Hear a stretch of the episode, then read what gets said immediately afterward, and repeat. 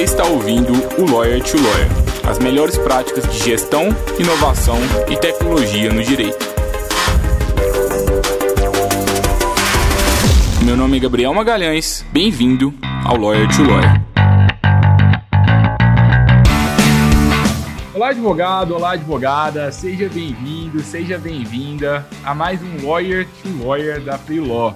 Sou o Gabriel Magalhães, é um prazer estar aqui com vocês novamente no episódio 95. Já tá chegando o episódio 100, hein?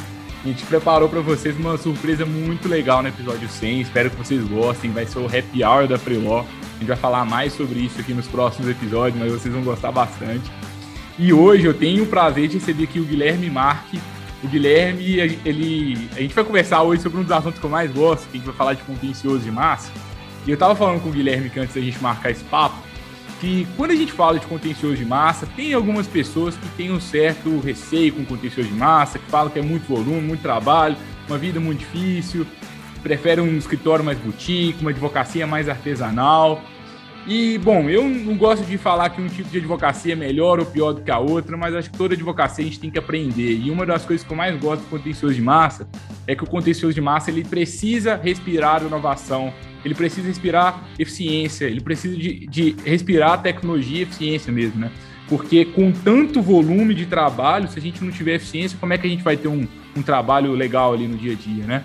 Então, acho que esse episódio ele é muito para todos vocês, colegas, advogados, advogados, para quem trabalha com volume, para quem não trabalha com volume, porque é, é, é um grande exemplo né, de, de inovação. O Guilherme é um case bem bacana lá do Grupo Barcelos. E, bom, quem que é o Guilherme? Né? O Guilherme ele já atua há mais de 10 anos na condução de carteiras jurídicas de médio e grande porte em escritórios de advocacia. Atualmente ele é responsável pela operação de contencioso no Grupo Barcelos. É, ele atua em carteiras de volume no setor bancário, energético, de construção civil e também de varejista de todo o país.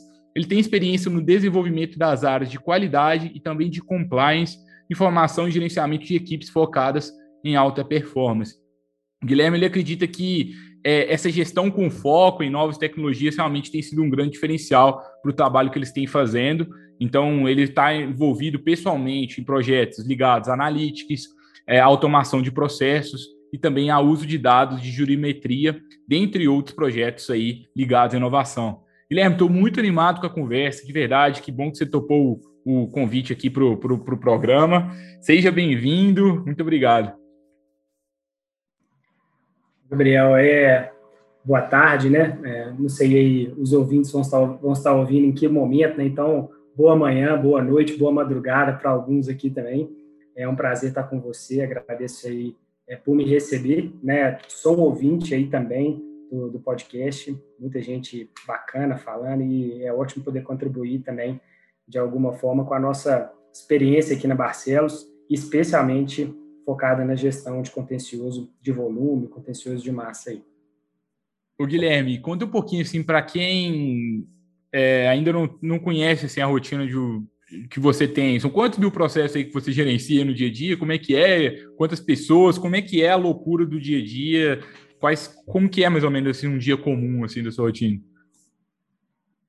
Joia. Bom, é, o Grupo Barcelos é um escritório sediado em Belo Horizonte. É, a gente tem uma gênese aqui na, na Barcelos focada na vertical de instituições financeiras, né, direito bancário, mas desde muito tempo a gente também tem se especializado em outras áreas, mas também com foco ou muito voltado para a parte contencioso é, de volume. Né? Então, é, basicamente a gente tem aqui uma vertical, que é a parte de, de serviços jurídicos, o escritório de advocacia, e uma segunda vertical, que é a parte de cobrança amigável. Né? Então, muitas vezes essas verticais elas vão é, se misturar, a gente acaba fazendo ali toda a, a, parte de cobrança administrativa, até a parte judicial e assim por diante, e também a defesa é, de empresas de médio e grande porte é, em todo o Brasil. Então, a Barcelos hoje ela é, tem uma estrutura muito grande, né? até por uma necessidade desses clientes que a gente atua. Hoje a gente está chegando em 300 mil processos, é, sob nossa responsabilidade, uma equipe de aproximadamente mil pessoas que são advogados próprios e alguns colaboradores também que nos auxiliam na ponta, né, e, e nos ajudam a conseguir ter essa capilaridade para atuar no Brasil inteiro. Então, nossa rotina é essa, né, assim, de é, conseguir atender literalmente o Brasil inteiro, conseguir é, trabalhar de, de norte a sul, né? E, e essa é a nossa rotina do, do, dia a dia, né? Essa, essa loucura, mas essa loucura boa de conseguir fazer essa gestão de toda essa operação e de conseguir atender em todo o Brasil. E como que você acha, assim, Guilherme, que um escritório ele consegue escalar, assim, qual é o segredo para a gente conseguir gerenciar? Eu vejo advogado tem dificuldade de gerenciar 100 processos, advogado que, que tem dificuldade de gerenciar mil processos. Como que, que, que você acha que falta, assim, quem tem essa dificuldade de gerenciar? Sei que nem tudo são flores, mas, assim, quais métricas que a gente precisa de analisar para a gente controlar bem é, a qualidade mesmo do serviço que está sendo entregue ali na ponta. Eu acho que eu vejo, assim, geralmente o escritório, principalmente de pequeno porte, eu vejo mais ou menos o seguinte cenário, né? Primeiro o sócio ele consegue, às vezes ele faz tudo ele sozinho, e aí o escritório tem um bom problema, que ele começa a enfrentar as dores do crescimento. E aí o escritório começa a crescer e o sócio fica com medo assim de, de passar o serviço para outras pessoas, para contratar mais pessoas, e acaba que ou ele fica um escritório pequeno por opção, ou ele cresce, cresce acaba, é, de uma forma desorganizada. Poucos são aqueles que conseguem, de fato, crescer de uma forma organizada e gerenciar uma carteira maior, né? Com certeza. É, bom, o que, o que eu creio, assim, é que essa virada né, de um escritório, que normalmente é um escritório ali que ainda detém o conhecimento, que ainda detém toda a operação na parte dos sócios, dos principais advogados, para um escritório que, enfim, consegue é, ganhar escala, né? Essa diferença para mim, ou essa, esse, esse pulo, esse salto, né, esse novo degrau, para mim ele está é, muito voltado para a questão de uma construção de uma operação voltada para processos, né? Então, isso, e aí quando eu digo processos aqui, falando de fluxo de trabalho, né, não necessariamente é, de processos judiciais. Né? Então, para mim, eu acho que a gente consegue trabalhar com contencioso de volume numa escala grande e mantendo a qualidade quando a gente consegue trabalhar com processos. E eu estou falando de processos, eu estou falando de uma padronização de forma de atuação, treinamento, conformidade, você conseguir desenhar os seus fluxos e você conseguir repetir esses fluxos, você conseguir fazer a sua equipe assimilar como trabalhar né, e como funcionar de acordo com cada área, com cada segmentação, etc. E justamente sem essa equipe também perder essa noção do tudo, porque eu acho que é talvez um grande desafio desses escritórios de contencioso de volume é, é você conseguir é, trabalhar com essa gestão por processo, uma segmentação que você consiga garantir para cada setor uma especificidade e uma é, técnica, uma, um rigor técnico, nós vamos dizer assim, mas sem, sem que esses segmentos ou essas áreas elas percam a noção do todo. E é muito importante a gente ter essa noção de todo o processo para que as equipes elas consigam se alimentar, elas consigam ser colaborativas, né? Então acho que esse é o grande desafio, a gente trabalhar por processo, por segmentação, mas dar a toda a equipe essa visão do tudo. Uma coisa que eu gosto bastante é a gestão da informação, né? A gente conseguir é, usar a tese adequada para o caso adequado e é meio que uma tese que já foi validada pelos sócios. Eu já vi é, alguns escritórios boutique e aqui eu vou, vou fazer uma crítica, mas por favor, pessoal, encarem de um ponto de vista positivo. Mas eu já vi alguns escritórios boutique que falam assim: eu não uso modelo. Eu faço tudo do zero todas as vezes. Por quê? Porque cada caso ele exige, ele exige isso, é são casos complexos, são casos que precisam disso. A minha advocacia é muito especializada. Mas, poxa, será que tudo, de fato, é, vale a pena se refazer tudo? A partir do momento que a gente começa do zero, a gente está descartando toda a experiência que o escritório teve em vários outros casos que a gente poderia estar reutilizando ali na frente. Então, por isso que eu, eu, gosto muito de pensar, né? Poxa, se a gente faz um bom uso da gestão da informação, a gente facilita o nosso trabalho. E vamos considerar que se você está refazendo tudo do zero, quem está pagando aquele custo ali é o seu cliente. O seu serviço está ficando mais caro do que ele poderia ser. Então, se a gente faz um bom uso da gestão da informação, você entrega um serviço melhor e mais barato. E tem uma, uma frase do professor Richard Susskind, que eu sempre cito aqui no podcast, que ele fala que assim que a maior parte dos advogados eles insistem, a maior parte insiste em enxergar mais parte do seu trabalho como algo artesanal do que de fato é. E os clientes, eles não querem que você refaça tudo do zero. Ele não quer que você faça um contrato personalizado para ele, para aquele caso específico. Ele quer que você faça o contrato mais barato possível e mais eficiente possível para ele. E por isso que é legal a gente utilizar uma boa gestão da informação. Então, às vezes, a gente fica assim: ah, o Ctrl-C, Ctrl-V acabou com a advocacia, os modelos acabaram com a advocacia. Do meu ponto de vista, não é isso que acabou com a advocacia, é o mau uso do Ctrl-C e do Ctrl-V que às vezes prejudica, né? Mas se a gente faz uma boa gestão da informação, a gente permite que a gente escale o nosso negócio e isso que permite que os escritórios de contencioso de massa eles consigam esse volume todo, né, Guilherme? Não sei se você concorda com esse meu ponto de vista. Claro, é, e eu, eu, vejo que assim, a gente tem, dentro dessa sua fala aqui, né, Gabriel, acho que assim, a gente já consegue é, talvez desmistificar uma série de questões, uma série de mitos, né? A primeira delas é que é o mito que, de que existe uma barreira, né, ou um abismo entre o contencioso de massa, de volume, e a, e a advocacia de boutique. O que eu vejo é que esses, essas áreas, né, ou essas verticais é, jurídicas, elas estão cada vez mais se afunilando. E isso até de acordo com uma tendência do próprio Susskind, né? Quando o Susskind ele fala é, dessa tendência do, do, mais por menos, né? Quando ele está falando, por exemplo, que os, os, os, os contratantes eles estão querendo um serviço de maior qualidade por um menor preço, nós estamos falando necessariamente no afunilamento, no afunilamento onde é, o, o, o contencioso de volume que ele talvez ele tinha ali uma questão de preço a qualquer custo, ele passa a ser exigido em termos de qualidade. E a questão do, do, do, estratégico, né, quando nós estamos falando de, de, boutique, ele também se afunila, porque ele também passa a, a ser pressionado por preço.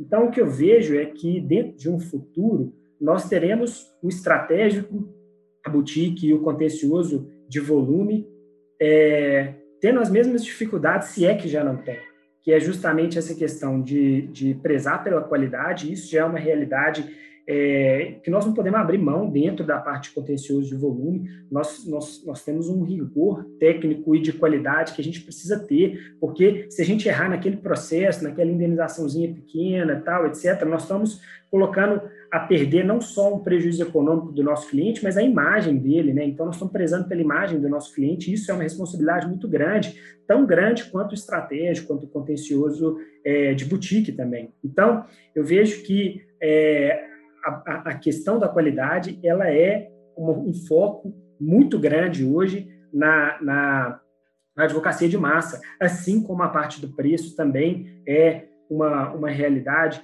a que a, a, a boutique vai enfrentar. Então, dentro disso, e precisa existir essa simbiose, essa sinergia, essa troca de experiências para que a gente consiga trabalhar, seja no contencioso de volume, seja na, na boutique, com qualidade, com preço, com foco no cliente. Né? Então, acho que esse é um desafio que, que, é, que é muito comum. Né? Muito legal. Eu acho que. Nossa, eu gostei muito dessa frase que você trouxe. Né? Eu acho que quem trabalha com volume, o desafio muitas vezes é manter a qualidade nesse grande volume. Quem trabalha com uma, quali... com uma advocacia muito estratégica, o desafio cada vez mais também se torna o preço, né? A gente competir. Eu acho que é, quando a gente tenta chegar no meio de um meio termo assim, entre essas duas advocacias, que aparentemente são bem diferentes, acho que sai muita coisa boa, né? É, Guilherme, como que a inovação e tecnologia ela entra assim nessa história do contencioso de massa? Acho que eu comecei falando sobre isso, né? É mais óbvio a necessidade. E, e quando eu analiso, assim, né? Eu, primeira vez que eu, que eu. Não sei se eu contei isso aqui no Lawyer to Lawyer, mas a primeira vez que eu comecei a buscar tecnologia, eu, eu na, na, na época eu era advogado ainda, ainda sou advogado, né, mas eu trabalhava no escritório de advocacia, é, e eu estava buscando uma tecnologia para o escritório que eu trabalhava, era um escritório pequeno, e eu só encontrava coisa de contencioso de massa, né? Só automação de documentos, porque eu acho que foi a demanda mais óbvia do mercado, né? Eu acho que quando a gente pensa em tecnologia, a primeira coisa que a gente pensa é em resolver os problemas do contencioso de massa, porque eu acho que é uma das maiores dores do mercado. Mas como que é isso no dia a dia de vocês? Vocês usam mesmo? É real esse negócio de tecnologia? Tem muitas pessoas que acham um pouco distante da realidade. Conta um pouquinho da sua experiência. Joia. Bom, é, eu já até contei isso em, em outras situações aqui, né? E, e, o que eu vejo, assim, o escritório é um escritório, a Barcelos, né? um escritório de, de mais de 30 anos. Então, a gente começou realmente fazendo né, advocacia dentro do formato tradicional. Né? E isso trouxe um aprendizado, mas um aprendizado que depois ele precisou ser, é, ser adaptado para uma nova realidade, uma realidade exponencial, etc. Hoje a gente diz aqui dentro da, da Barcelos que a nossa, a nossa atuação ela deve ser baseada num, num tripé que eu acho que é indissociável, né? E para mim eu acho que às vezes é, quando você desequilibra esse tripé, a sua atuação ela também fica desequilibrada. O nosso tripé aqui ele é basicamente tecnologia, é, gestão e analytics. Então esse para a gente é a forma como nós atuamos e para mim eu acho que esses, esses, essas três frentes precisam andar muito juntas, né?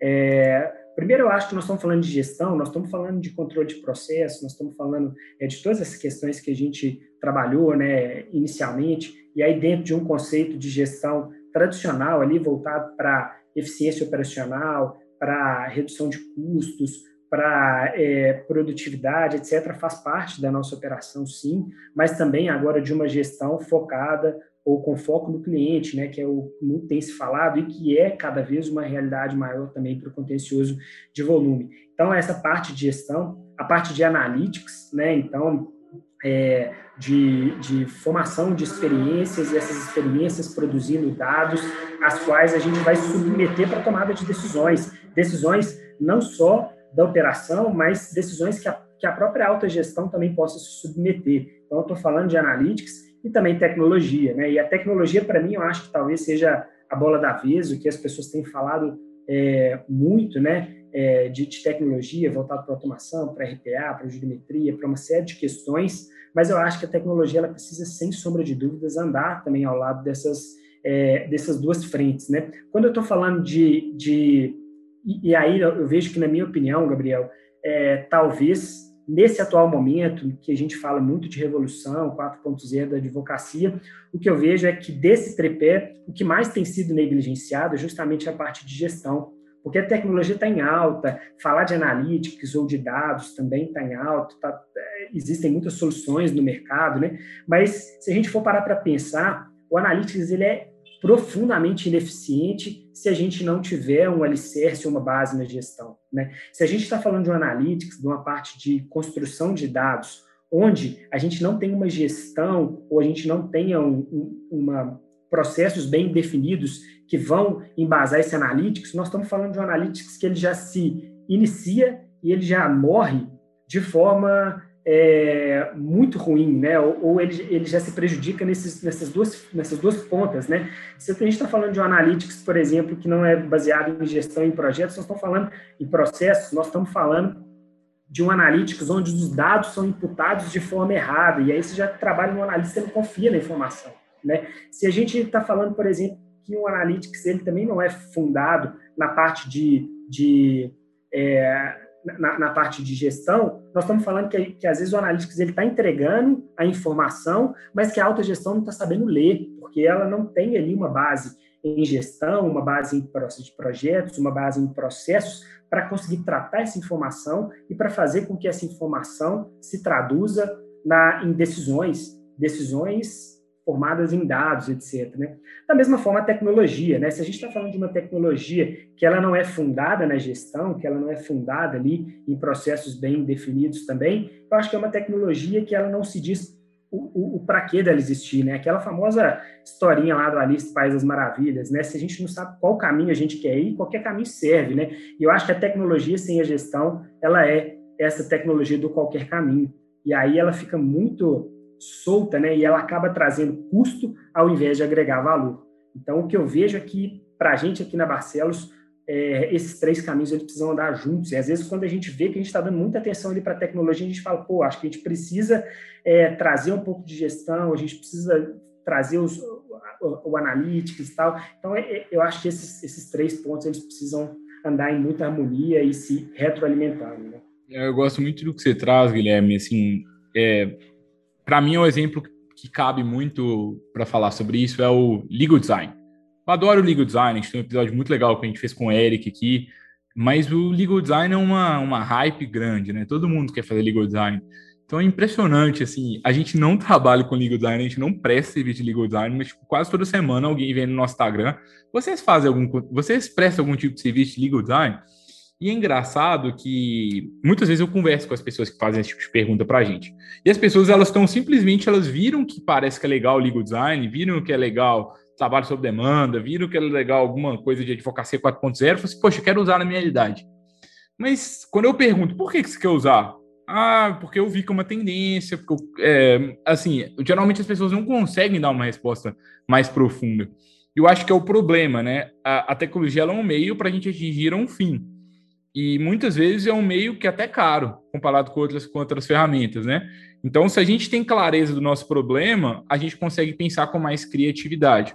Por isso que a gente prega muito aqui, né, no, no Lawyer to Lawyer, que antes de a gente pensar em tecnologia, a gente tem que pensar em inovação a gente pensar em gestão. Por quê? Porque se a gente é, faz isso, a gente encontra a solução mais barata para o problema.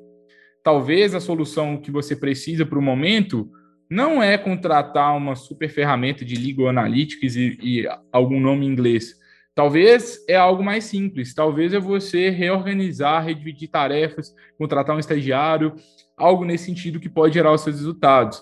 E quando a gente fala de de análise de dados, né, que foi muita coisa que o Guilherme trouxe, para mim, poxa, parece um, um, mundo distante. Né? Eu fico imaginando um advogado autônomo que está escutando isso agora, ou um escritório pequeno porte. Poxa, eu nem sei, nem aprendi nada sobre isso na faculdade, mas como é que eu aplico na minha prática? Começa a medir o que importa para você. O que, que importa? Você está querendo conseguir cliente? Mede aí, a partir de amanhã, quantos clientes você consegue por mês, quantos atendimentos você faz por mês. Começa é, medindo aí dois, três é, indicadores são principais para você. Poxa, eu estou com um problema que estou com muita petição engargalada. Mede quantas petições por mês que você recebe, quantas petições engargaladas.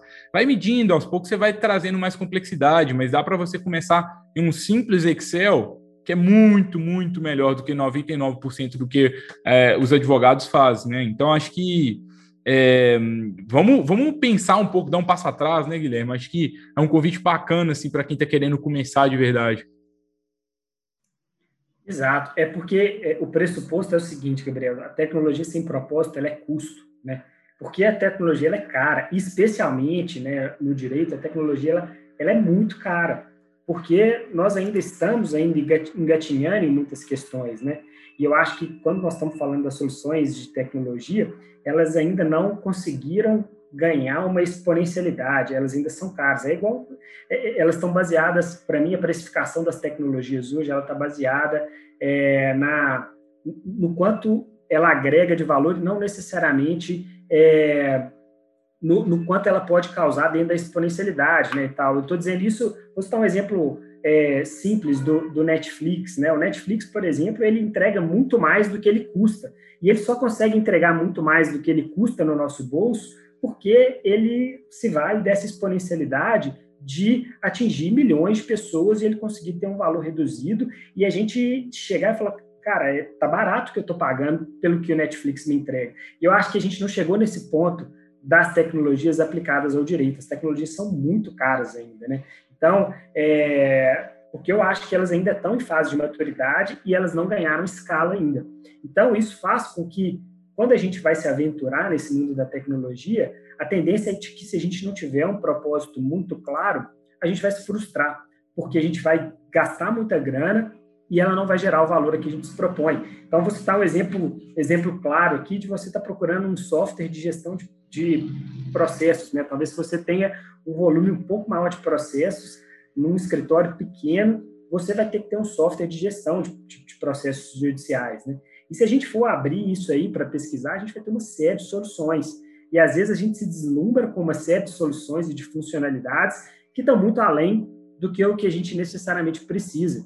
E a gente vai pagar por aquilo e não vai usar. Ou a gente vai chegar e falar: olha, beleza, é muito legal, mas eu utilizo aqui só para poder fazer meu controle de prazo aqui de agenda. Então a gente está. É aquele, aquela, aquela história do celular que a gente compra, da televisão que a gente compra, paga uma nota por isso tal. Eu acho que a lógica é a mesma quando nós estamos falando de tecnologia aplicada ao direito. Então, acho que é preciso a gente ter esse, esse, foco e a gente entender qual que, é, qual que é o valor que a gente está querendo trazer, qual que é o propósito de uma tecnologia, para a gente consiga mensurar o valor que ela vai trazer, para que a gente possa fazer conta, botar na ponta do lápis, falar, olha, isso aqui vai me agregar valor, e isso aqui eu posso pagar até tanto por isso, né? E eu não preciso contratar uma solução mais robusta, porque não é isso que eu estou procurando nesse momento.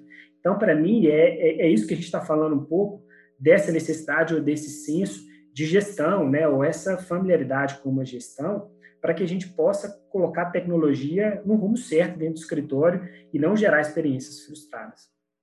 Não, muito legal, Guilherme. Eu concordo bastante com isso. É, e concordo tanto com isso, na verdade, que a gente criou todo o modelo da Freeló com base nisso, né? A Freeló é paga por demanda, paga por quanto você quiser contratar. Então, você consegue começar com pouquíssimo gasto, realmente, para começar fazendo pequenos experimentos. E a gente só ganha dinheiro de verdade se o, o advogado, aquele escritório que está contratando petições com a gente, ele contratar em larga escala, senão não faz sentido para a gente. Mas a gente permite, cada um, pô, quero mandar um serviço amanhã, eu consigo testar, justamente pensando que, poxa, às vezes eu quero fazer um pequeno teste, eu não quero me comprometer a longo prazo, eu nem sei se vai dar certo. Foi muito o que a gente pensou. É, e o Guilherme, o que, que, mais, que, que mais legal vocês estão fazendo? Assim, se você tivesse que destacar uma coisa assim principal, assim, é, que você acha que poucas pessoas estão fazendo, assim, cereja do bolo, assim, de alguma coisa que você acha que, que outros colegas podiam estar se beneficiando também? Bom, é, eu acho que assim esse, esse, movimento é um, é um caminho sem volta, né? Assim, especialmente para o contencioso de volume. E eu acho que tem muita gente falando como eu, como eu é, a gente estava pontuando, né? Acho que tem muitos escritórios adotando um discurso e, e vendo soluções de mercado e desenvolvendo internamente questões voltadas para tecnologias em geral, para analytics. Eu acho que um ponto, é, eu acho, a ser, a ser focado né, pelos, pelos escritórios é a parte de gestão, né, eu acho que é focar um pouco nisso mesmo, é buscar essa, essa informação. Mas, para mim, o que eu vejo que, que é tão importante quanto esse, esse, esse pilar é trabalhar no escritório a parte cultura. Né? Então, que mais uma vez, eu acho que não adianta nada a gente ter tecnologias, a gente ter é, ali uma gestão toda focada em dados, né, tal, se a gente não tem um escritório preparado para trabalhar com essas tecnologias e para consumir essas informações geradas pelos dados que a gente imputa, né, então, então que eu, que eu vejo é que a gente precisa trabalhar esse ambiente ou essa cultura de inovação, como você disse, né? Então isso, isso, cara, é, é um, é um processo complexo, trabalhoso, né? Nós estamos falando de criar espaços de fala, né? Ou espaços colaborativos dentro do escritório. E quando eu falo espaços de fala, eu estou falando de, de ter pesquisa, de ter um RH como escutativa, de ter ambientes físicos que favoreçam é, esse ambiente colaborativo, é, então, um espaço acolhedor, um, um espaço focado ali em, em colaboração, focado em, em, equipes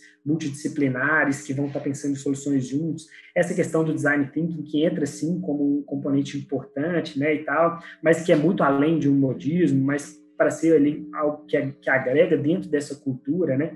Eu vejo que a gente ter um, um ambiente ou uma organização com uma horizontalidade, né, ou uma, uma, organização de portas abertas, né? Então, quando nós estamos falando aí de cultura, nós estamos falando de, de você estar literalmente aberto a, a sugestões, a sua equipe ela se sentir é, literalmente à vontade para poder ser propositiva, para poder chegar e falar o seguinte, olha, você, alta gestão, não enxerga o que eu estou enxergando. E talvez a solução é muito mais simples, muito mais barata do que você está vendo, né? E você conseguir trabalhar para que você tenha esse ambiente de incentivo à inovação, a boas práticas, etc. Né? Então, eu acho que esse ambiente colaborativo é fundamental. É ouvir e mostrar para as pessoas que você está ouvindo. E você mostra para as pessoas que você está ouvindo quando você começa a ser influenciado por essas, por essas opiniões e elas começam a gerar projetos que as pessoas se sentem donas, se sentem participantes, etc. Então, o que eu vejo é que tão importante quanto trazer tecnologia é trabalhar a cultura de tecnologia e inovação. Guilherme, vamos imaginar aquele advogado, aquele escritório que está, tipo assim, nossa, que legal, poxa, que bacana que isso que o Guilherme está trazendo, mas nós estamos anos luz atrás, eu não sei o que fazer, estou apagando incêndio todo dia, estou perdido, estou sentindo que a situação está fora do controle, que, que eu faço? Assim, qual seria um plano de ação? Assim, por onde que a pessoa começa, assim, do seu ponto de vista? Bom, eu eu começaria. Primeiro ponto é com uma uma oitiva, né, ou ouvindo o seu usuário, né? E aí eu, quando você está falando de usuário, está falando ouvir a sua equipe, né? E aí eu acho que assim, em vez de você querer começar é, a mudar tudo, você trazer uma ordem de priorização para inovações ou para incrementos, né? Então, talvez se você fizer uma pesquisa de satisfação, uma pesquisa de necessidades de uma equipe, por exemplo, de 20 pessoas, você vai ver, por exemplo, que a sua equipe ela gasta muito tempo gerando peças, né? Então, aí você vai falar, pô, talvez o primeiro ponto onde eu vou conseguir é, trazer um resultado maior para a minha equipe de percepção de valor, de produtividade, de qualidade, de segurança, vai ser trabalhando ali de um, dentro de um formato ali de geração automatizada de peças, né? Ou eu vou ou eu vou trabalhar aqui de uma questão que eu vou começar a trazer dentro para dentro da minha estrutura um robô de protocolos, enfim, né? O que eu acho que é o ponto importante é a gente sair desse achismo de é, entender que nós enxergamos tudo, porque de fato nós não enxergamos, e a gente começar a ter essa escuta de se colocar no lugar do usuário e de entender o que é valor para ele. Né? E entendendo o que é valor ali para o seu usuário, para o seu funcionário, para o cara que está no dia a dia, a gente consegue estabelecer um nível de priorização e trabalhar com incrementos pequenos, diários, recorrentes. Essa eu acho que é, que é o, o, o ponto para se sair. Ou, em outras palavras, né, eu acho que para começar a, a, inovar, nós temos que começar a inovar. Né? E pode parecer redundante, mas, mas, mas eu vejo que é, que é um negócio meio sem segredo mesmo, porque você tem que chegar ali, colocar um primeiro, uma, uma pequena melhoria, trazer essa percepção de valor para o usuário, né? colocar ela em conformidade, homologar e tal, checar e colocar ela em conformidade, repetir, melhorar e trazer um próximo incremento. Então, isso é um trabalho diário, sem fim, né? E eu acho que é sempre olhar para esse seu processo e ver, através do olhar ou dos olhos do seu usuário, o que pode, de fato, ser melhorado, né? Ó, oh, se você que está consumindo esse conteúdo ainda não tinha compartilhado esse conteúdo, agora, agora foi a hora de você compartilhar com outros colegas aí do seu escritório, porque essa frase do Guilherme aí valeu ouro, né? Muito obrigado, Guilherme, pela generosidade de compartilhar, viu? É, faltou alguma pergunta que eu não te fiz? Assim, você tem algum, algum conselho final? O que, que você, o que está na sua cabeça agora nesse momento? Cara, eu, eu vejo que assim, para mim, é, não sei se assim, dentro desse assunto, né? Eu diria que vejo assim o, o você, Gabriel, né? Assim como um cara é, que tem tomado uma frente tanto na parte de compartilhamento de conhecimento como na parte né, desse, desse, trabalho da Freelaw, que é um trabalho bacana, a gente estava conversando aqui antes de, de entrar aqui no, na gravação do episódio, né, de, de um serviço para mim que é totalmente disruptivo, né, e muito legal, né. Então, assim, é, o que eu vejo é que a gente precisa de um ambiente de fato colaborativo, né. Eu estava algumas semanas atrás numa reunião com vários escritórios ou com alguns dos maiores escritórios do Brasil e a gente estava discutindo soluções sobre legal operations, né? A gente estava trabalhando soluções colaborativas juntos, né? Eu tenho visto vários escritórios que têm unido forças para poder desenvolver soluções de tecnologia. Então, o que eu vejo é que esse ambiente ele precisa ser não nominalmente é, colaborativo, mas de fato colaborativo. Né? Quando a gente vê as experiências de Lautex, quando a gente vê experiências de departamentos jurídicos,